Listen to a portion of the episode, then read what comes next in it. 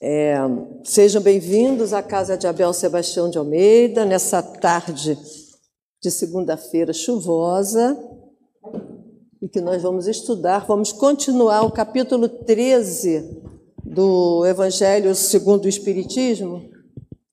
E como eu não pude vir na segunda-feira passada, que seria o dia de eu apresentar o item 18, o nosso colega, nosso amigo Alcir, fez o item 19 e hoje eu volto ao item 18. Nós vamos continuar o 13. É...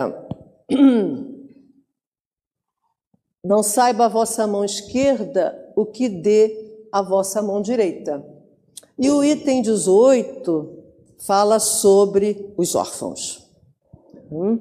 O nosso texto de abertura, inclusive, não é o que foi selecionado para o dia em que íamos falar dos órfãos, mas enfoca o amor, que no fundo, no fundo é o que nós vamos trabalhar mais aqui, é o que nos importa mais, já que uma vez que estamos falando do Evangelho segundo o Espiritismo. Então, eu vou convidar vocês, é uma mania que eu tenho, para nós fazermos um pequeno passeio, bem pequenininho. Nós vamos é, passear no, no espaço nós vamos até o Gólgota, também chamado Calvário. Gólgota significa caveira. Deve ser por causa dessas, dessas incrustações aqui que lembram esqueleto, lembram ossos. Então, isso aqui é conhecido como caveira, como Gólgota. Vamos passear também no tempo. Vamos à época de Jesus, mais precisamente naquela tarde em que Jesus foi crucificado. Após tanto sofrimento físico, moral, tanta agressão, tanta humilhação, tanta traição, Jesus crucificado. E aos seus pés, Maria, sua mãe, Maria de Madalena, e o único discípulo que se fez presente, João. Uhum. Tentando, quer dizer, tentando, mas é obviamente não conseguindo é, fazer com que Maria se sentisse bem naquela situação. Imagina uma mãe assistindo a, crucifica a crucificação do seu filho amado. Não é? Injustamente. Aí Maria vira-se para o filho e exclama: Meu filho, meu amado filho. E Jesus, com aquele olhar amoroso de sempre, vira-se para Maria e diz: Mãe, eis aí o teu filho. Vira-se para João e diz: Filho, eis aí a tua mãe. O que nos faz entender, alcançar, que Jesus queria dizer que o seu evangelho, o evangelho do amor, todos aqueles ensinamentos, aquelas exemplificações, que o grande coroamento, o ápice, seria alcançar o amor universal. Com certeza. Para ele, né, e nós sabemos que futuramente, infelizmente, futuramente distante, nós todos vamos substituir o egoísmo que ainda temos pelo amor verdadeiro, pelo amor que Jesus pregou, pelo amor por todos, não só pela nossa família, pelo nosso pequeno grupinho familiar. Muito linda, né? O que Jesus nos deixou, a conclusão disso é muito linda, mas é distante. E eu coloquei ali uma frase que é do De Luca, eu esqueci de botar aquele do De Luca, que eu achei que cabia aqui no momento. Ele diz que ali naquela cruz não estava um homem fracassado, um homem derrotado na sua missão, de jeito algum, tanto que ele vive até hoje. mas um gigante do amor, um gigante da fraternidade, um gigante do perdão. Voltemos à nossa realidade. Nós ainda estamos encarnados num planeta de provas e expiações. Segundo degrauzinho só de todo aquele processo da evolução. Estamos encarnados, ou melhor, matriculados numa escola, numa grande escola, diferente do conceito que a gente conhece de escola aqui na Terra. Aqui o professor dá matéria nova, dá exemplos, fixa, exercício de fixação, exercício de fixação, exercício de fixação. Depois chega e dá a prova. Quem é professor sabe disso. Prova que você aprendeu o que eu ensinei. Prova a matéria nova. Aqui na nossa escola terra, nessa grande escola, nós já aprendemos matérias em outras encarnações, quando estávamos na erraticidade também, e voltamos, reencarnamos para provar né, que realmente nós atendemos um grau melhor de evolução. Provar que nós entendemos e que nós aprendemos os ensinamentos para recebermos o diploma de espíritos melhores, de espíritos puros. E nessa enorme escola chamada Terra, o nosso ciclo básico, o nosso jardim de infância é a família. É o primeiro ciclo de aprendizagem nessa grande escola. Como afirma Emmanuel, o Instituto da Família é uma escola em que todos os que o constituem são, ao mesmo tempo, mestres e aprendizes uns dos outros. Se o homem não sabe amar os que integram o seu pequeno universo familiar, como haverá de amar a humanidade? Como haverá de chegar aquele amor proposto por Jesus, o amor universal?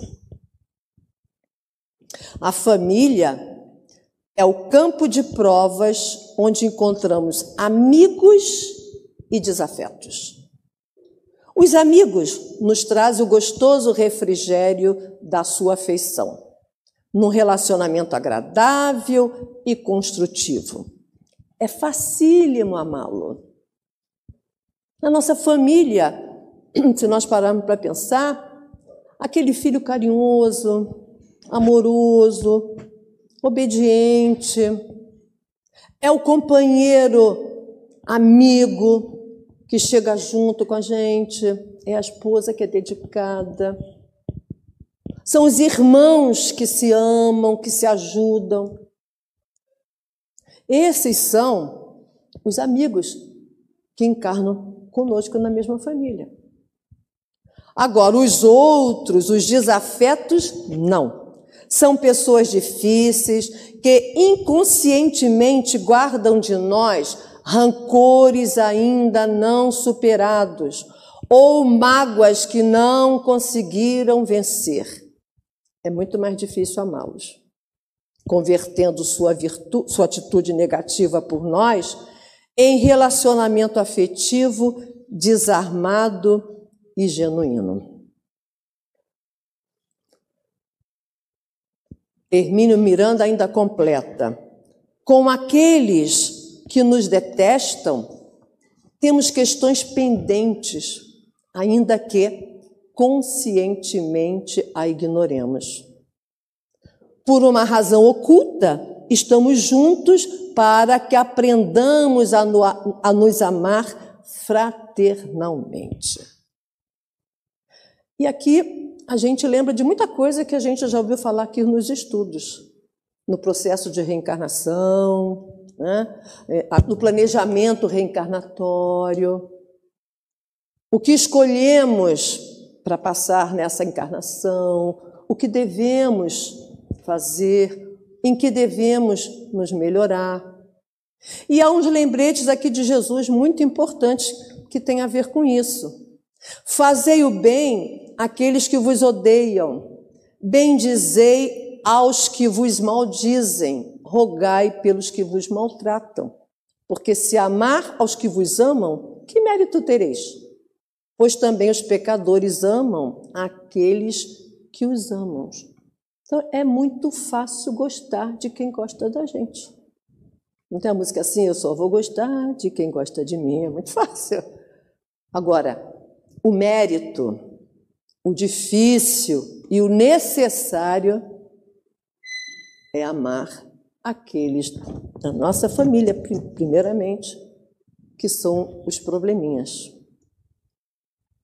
Né? Amar aquele filho difícil, que prefere ouvir os conselhos da rua do que os nossos, aí se envolvem nos maus caminhos, com as más companhias.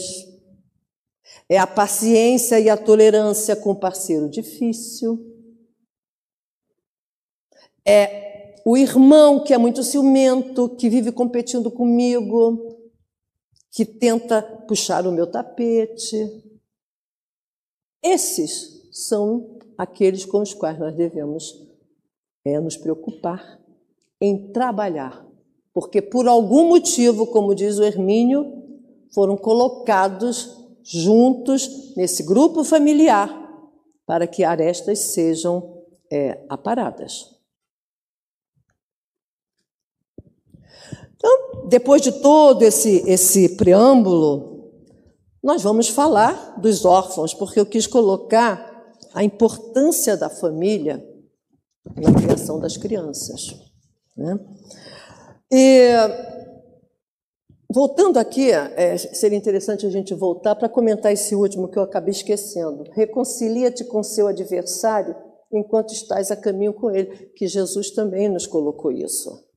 E eu mesmo apresentei aqui um estudo, até brincamos com, com um time de futebol, né, para entender o que era o adversário, aqui, o que pensa diferente, tem posicionamento diferente em relação a vários temas, não só o futebol, a religião, a crença, a política, que anda separando tanta gente. Porque são adversários, têm opiniões diferentes, familiares que se separam que saem do grupo da família, amigos que saem do grupo de zap da família, porque pensam diferente. Não há o respeito. Quem disse que nós somos os donos da verdade? Claro que muita coisa não dá para a gente engolir, mas há que respeitar o que pensa diferente. Há que, há que ser indulgente. Ninguém é igual a ninguém. Cada um está no nível de evolução, cada um tem é, um nível de aprendizagem, né? cada um tem um tipo de criação, uma experiência diferente do outro. Então, é difícil pensar isso. Não teria nem graça. Né? E vamos falar então dos órfãos. Vamos primeiramente ao dicionário. No dicionário, nós encontramos que órfãos são de pais desencarnados. Ou os dois, pai e mãe, ou um deles, órfão de pai, órfão de mãe. Concorda? Esse é o significado no dicionário. Mas existe o sentido figurado da palavra órfão. Por exemplo, aqueles que perderam um protetor ou uma pessoa muito querida. Ai, a minha avó era uma beleza, que saudade da minha avó. Minha avó ficava comigo enquanto minha mãe ia trabalhar, botava minha comida, só dava o que eu gostava. Deixava eu fazer isso, fazer aquilo, contava história. Ai, que saudade! Eu sou uma órfã de avó. Órfã de padrinhos, um montão. É o que mais tem. Você batiza, escolhe, batiza o teu filho, depois o filho nem conhece o padrinho, a madrinha somem do mapa. Muita gente já aconteceu isso. Os órfãos de padrinho são os órfãos de pais de, de, de, de entes queridos. Ainda no sentido figurado, nós podemos colocar aqueles que são órfãos de pais encarnados. Basta a gente pensar quantas crianças já nasceram de um relacionamento de uma noite. Nesse mundo moderno, com tanto jeito, com tanto modo para evitar uma gravidez, ainda nascem crianças de um relacionamento sem consequência, sem nenhum amor, sem nenhuma responsabilidade.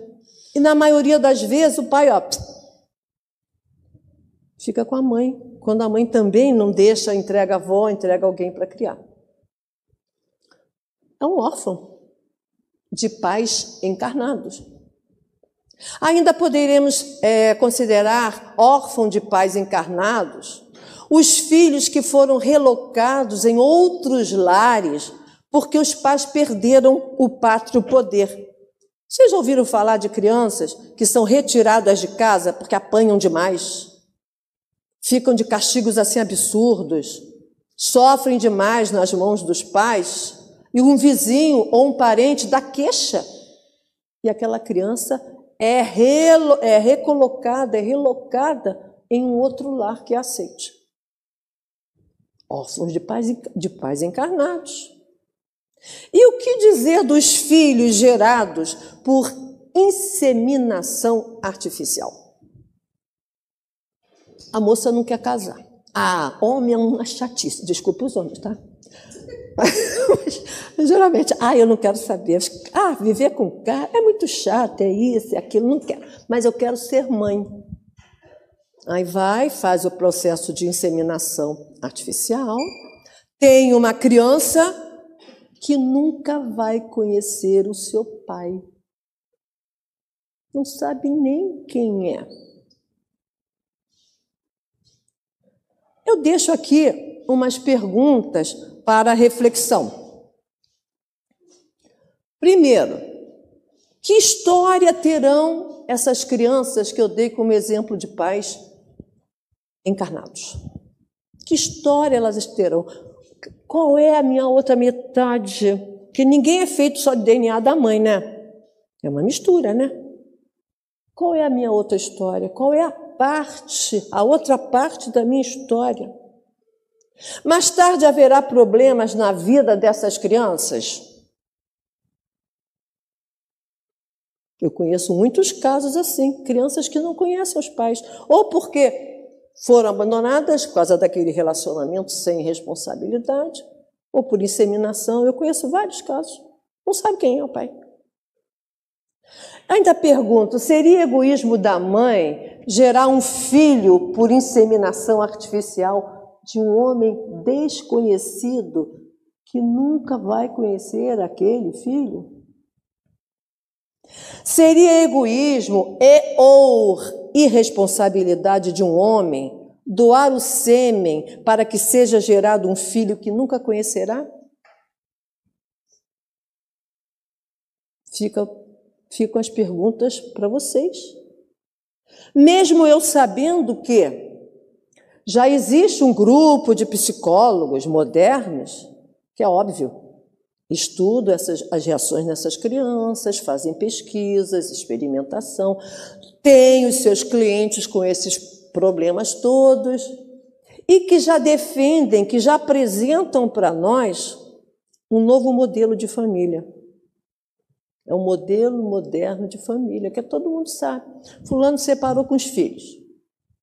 Juntou com a Beltrana, que separou com os filhos. Junta tudo, é um outro modelo de família. É a mãe que fez a inseminação artificial. Ela e o filho. É outro modelo de família. É um homem que adota uma criança para criar. São os homossexuais que estão casando e eu acho até, eu gosto, eu admiro, adotando crianças para dar um lar, para dar amor, com, respons com responsabilidade. São modelos modernos, são a nova família. Aí vocês vão me perguntar, que eu já me perguntei também, é, por que existem órfãos? Porque Deus, toda bondade, todo amor, permite uma coisa dessas. Primeiríssimo lugar, Deus não é, não é Ele quem impõe tribulações da vida. Deus não castiga ninguém. Aí vamos ao livro dos Espíritos, mais precisamente na pergunta 258, que, essa, que os Espíritos respondem. Ele próprio, o homem, escolhe o gênero de provas pela qual há de passar. As dificuldades e agonias, o espírito as solicita antes de mergulhar em nova existência para aprimorar o caráter ou redimir-se de culpas. E Hermínio Miranda ainda dá uma explicação bem mais clara, traduz tudo isso aí. Estamos aqui para esmerilhar arestas, corrigir desafeições, ampliar afetos, cultivar entendimentos, pacificar antigos rancores, testemunhar dedicações e devotamentos. Então, até aqui, a gente cai e relembra os ensinamentos sobre o planejamento reencarnatório. Aprimorar o caráter ampliar afetos, corrigir desafeições. Provas, expiações e ou missões. Quando nós escolhemos provas para passar, é para aprimorar o caráter, para desenvolvermos é, qualidades ah, eu preciso ser mais tolerante, ser mais humilde, eu preciso ser mais compreensivo, ter mais paciência. São provas que a gente escolhe. Ou para se redimir de culpas, é corrigir desafeições. O que, que eu fiz de mal? O que, que eu fiz de errado com aquele irmão? né? é, a, é a expiação. O que, que eu vou consertar na vida daquele outro ser que de alguma forma eu prejudiquei, causei algum problema? E ou ainda como missão para exemplificar humildade, para exemplificar superação, para exemplificar resignação. Nesse item que a gente está estudando, que é o 14, o espírito familiar diz que Deus permite que haja órfãos para exortar-nos a servir-lhes de paz. Vamos entender isso mais adiante. Então, a gente pode chegar à conclusão que a orfandade é uma escolha tem objetivo, não só para aquele que sofre a orfandade, como para nós. O comportamento que temos em relação a essas, a essas crianças. Dizem que Maomé ficou órfão de pais. O avô pegou para criar. O avô morreu. O tio pegou para criar, o tio morreu. Então, até 12 anos ele ficou órfão total disso. E ele é citado é, como exemplo de um missionário. Ele exemplificou que a orfandade não, não, não, não deixou que ele fizesse alguma coisa de bom. As o que aconteceu depois, a, a, as, as más interpretações, isso aí é outra conversa. Caibar Schutel, que é o nosso personagem espírita no boletim informativo de setembro, ele ficou órfão de pais, pai e mãe, antes de 10 anos. Aí o avô adotou, colocou ele no Pedro II, ele cursou só até o segundo ano, que ele não queria pesar no avô, e foi ser técnico de farmácia, foi aprender horário integral, técnico de farmácia. Veio a ser um grande missionário espírita no interior de São Paulo. Vocês vão ler depois, em setembro. Então, ele não ficou, ai meu Deus, como eu sofro, não tenho pai, não tenho mãe, vou pedir esmola na rua. Não. É um exemplo de missionário. Missionário é aquele que dá exemplo, certo? Missionário, exemplo de humildade, exemplo de é, aceitação, resignação. E o nosso Chico Xavier, então, nem se fala. Órfão de mãe quando pequeno, né? o pai, com aquela filharada toda, teve que fazer uma distribuição na casa dos parentes para ele poder trabalhar. E Chico ficou com quem? Quem lembra? Com a madrinha, que batia, aprontava. Dizem que furava até a barriga dele com garfo. Né? Esse daí seria, se dessem queixa, seria é, o pátrio poder perder, perderia o madrinho poder. Porque, oh, furar a barriga do garoto com garfo.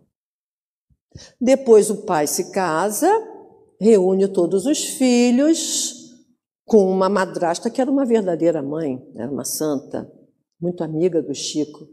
E Chico não ficou se lamentando. Ai, que horror! Chico também é um exemplo de humildade, né, de superação, de resignação. É, o nosso item de hoje, ele fala que é, para nos exortarmos a, a adotá-los, né? A, a, servir como pai. Mas isso é uma maneira de se expressar daquele, da, daquele espírito porque nem todos podem fazer isso. E o maior exemplo de adoção que a gente pode citar, de caridade verdadeira, é do Divaldo Pereira Franco. Até onde eu pude pesquisar, são 684 crianças que ele adotou, adotou lá na Mansão do Caminho.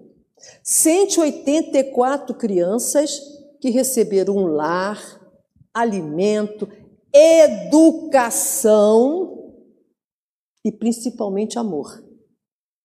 A maioria, óbvio, já se formou, já fizeram, já tem as suas famílias, mas o Divaldo é um exemplo de caridade verdadeira.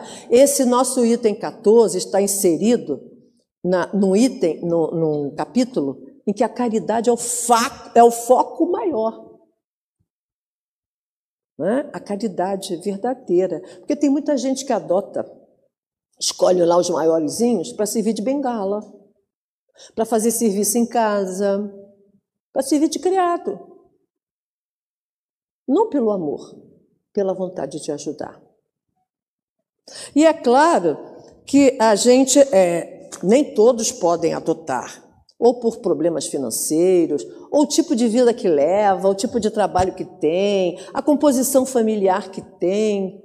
Muita gente não pode fazer isso. Mas nós podemos materializar esse amor em ajuda concreta.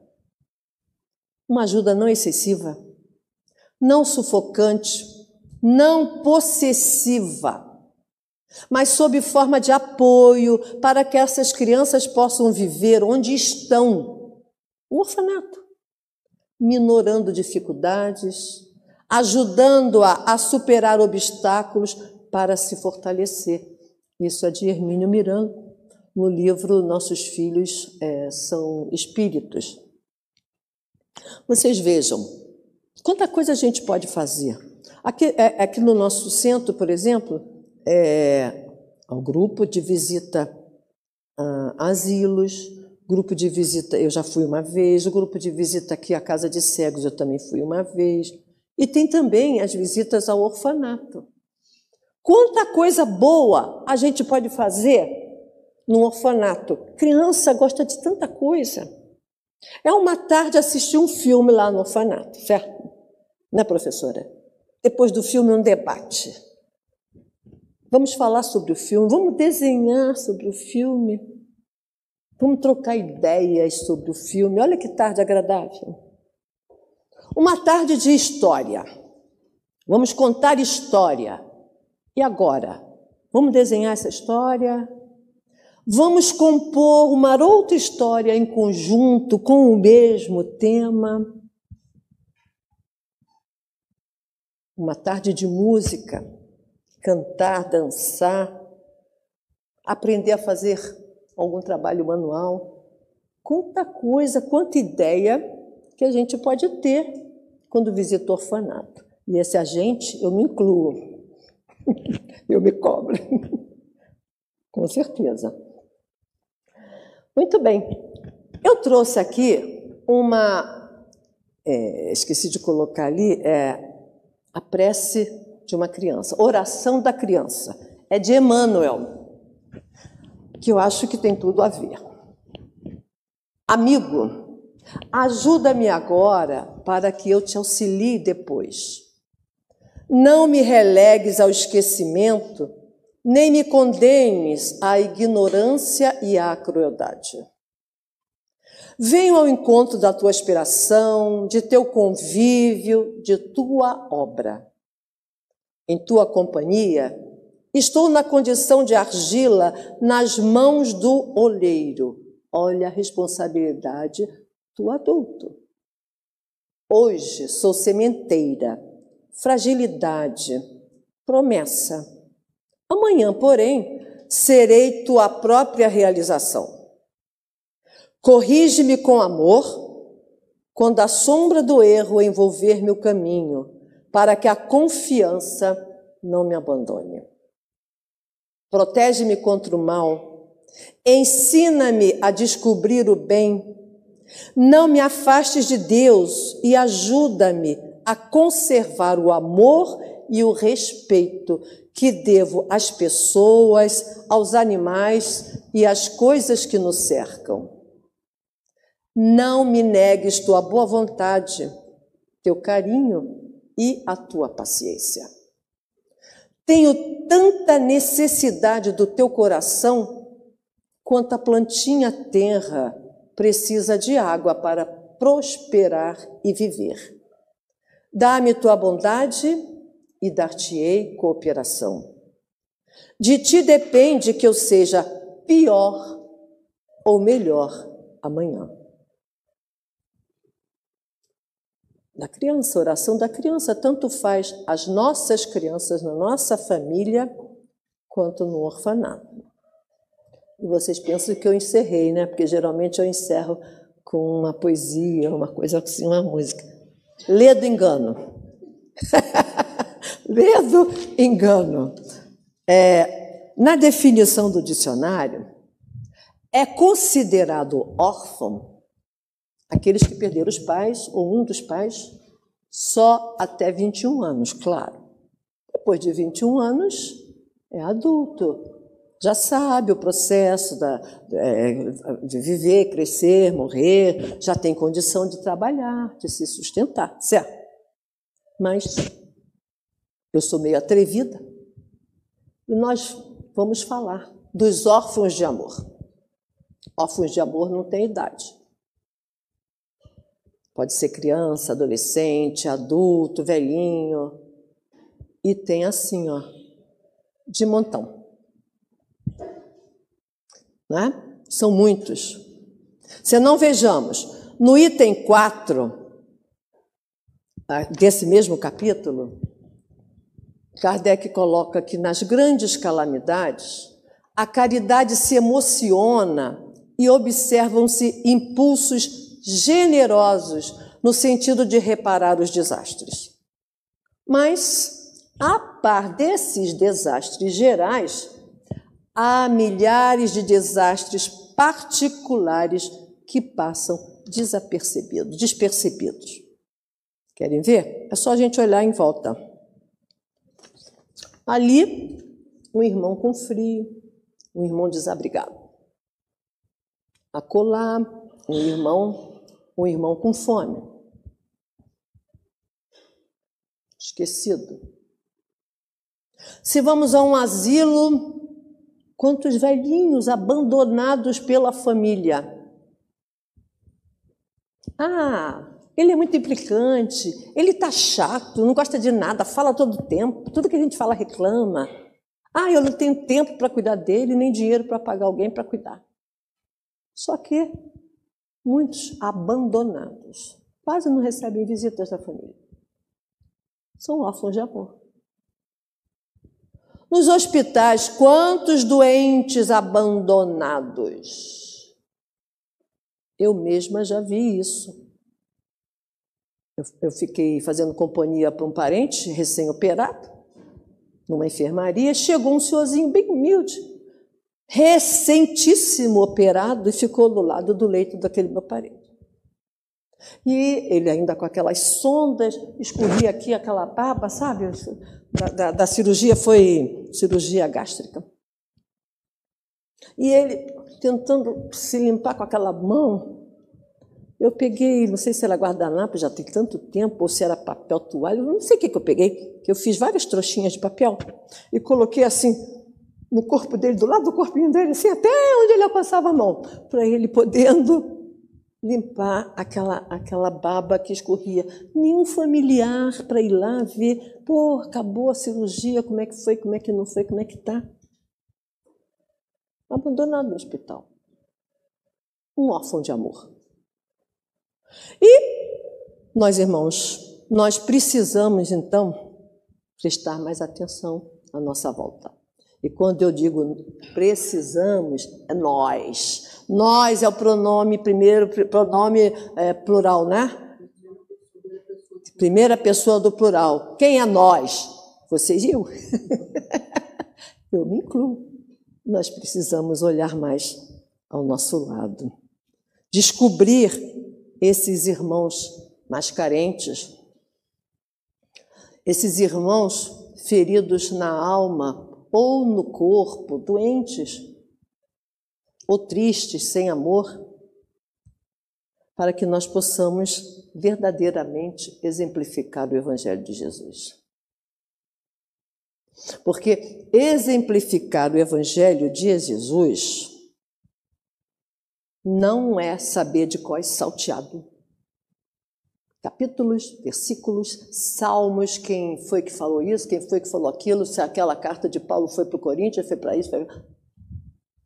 Isso não é praticar o Evangelho. Como também não é todo domingo eu vou à missa, toda segunda eu vou ao centro assistir palestra, ou se benzer, ou rezas decoradas. Isso não é praticar o Evangelho. Colocar o Evangelho em ação é colocar o amor em prática. É o amor em movimento. É a caridade. Na prática, amor em movimento, eu coloquei lá, quer ver? É igual à caridade. Nós pedimos muito a Jesus, né? Jesus, me acode, me tira desse mal, eu estou me sentindo mal, me dá dinheiro, me dá trabalho, me dá um casamento. a gente pede tudo para Jesus. E o que que a gente dá para Jesus? O que que nós oferecemos a Jesus? Ele está nos nossos irmãos de caminhada sofredores de ordem física ou moral, conforme eu já disse, com feridas do corpo ou da alma, nas ruas ou em nossos próprios lares. Nós temos órfãos de amor dentro do nosso lar, ou na nossa grande família, mas temos. A nossa amiga Edisa colocou, acho que umas duas ou três semanas, uma história que eu achei fantástica. Simples, simples, mas deu para tirar um caldinho bom aí. A história do Zé, lembra, Edisa? O Zé todo dia entrava numa igreja, sentava no último banco da igreja Alguns minutinhos, o Zé ia embora. Todo santo dia.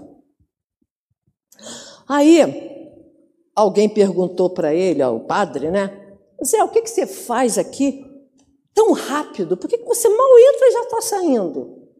Ah, eu não consigo rezar essas rezas grandes que vocês fazem aí, não.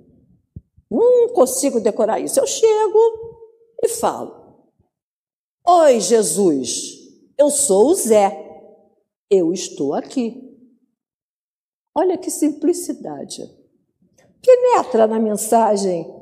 Oi, Jesus, olha a intimidade. Eu creio em ti. Eu acredito em ti. Olha eu aqui. Eu sou o Zé. Não sou ninguém importante, sou só o Zé. Eu estou aqui. O que queres que eu faça? O que, que eu posso fazer, Jesus, por você? Aí o Zé sofre um acidente e vai para o hospital, vai para uma enfermaria. Todo mundo doente, óbvio, né? E o ambiente se modifica, fica mais alegre. E a enfermeira pergunta, Zé, por que você vive assim alegre, tão feliz? Ele, ué, todo dia ele vem me visitar. Ele, quem, Zé? Não vejo ninguém te visitando. Como que não? Ele chega aqui, olha para mim e diz: Oi, Zé, eu sou Jesus. Eu estou aqui. Jesus está ali naquela enfermaria, pois é, na figura dos companheiros de sofrimento. É um acidentado, é um que está sentindo dor, é um que foi operado, é um desesperançado, é um abandonado sem visita, órfão de amor. E o Zé fez o quê? O que, o que, que a figura de Jesus estava ali naqueles doentes? E o que, que ele deu para Jesus? Conformação, esperança, alegria, uma palavra de consolo, um conselho. Ele foi distribuindo um monte de coisas para Jesus. Jesus está presente nos sofredores que a gente atende. Então, o que Jesus espera de nós, gente, na rua, no lar, é que nós façamos é que nós façamos a benevolência. Nesse capítulo a gente estudou beneficência, fazer o bem, dar, ajudar, né? Mas isso é fácil de fazer. Na época de Jesus, quantos que davam aquela esmola enorme, com a mão direita bem aberta, para que a esquerda pudesse ver, né? Para aparecer. Quantos políticos que dão para aparecer, principalmente em época de eleição? Mas Jesus quer benevolência. Benevolência é a beneficência com piedade, com misericórdia, com amor. Isso é que Jesus espera de nós. E hoje, quando eu estava vindo para cá, eu recebi um zap, que eu vou encerrar com esse textinho, que eu acho que já falei até demais. Ih, não, está passando. que eu achei também legal para a gente encerrar hoje. É de um padre. Esse padre todo dia manda mensagens de ânimo para uma amiga que está passando por um momento muito difícil. E ela passa para mim, que sabe que eu fiquei fã do que ele manda. Ele diz assim: que o amor me envolva e me conecte, lembrando-me de que somos todos interligados por laços de compaixão.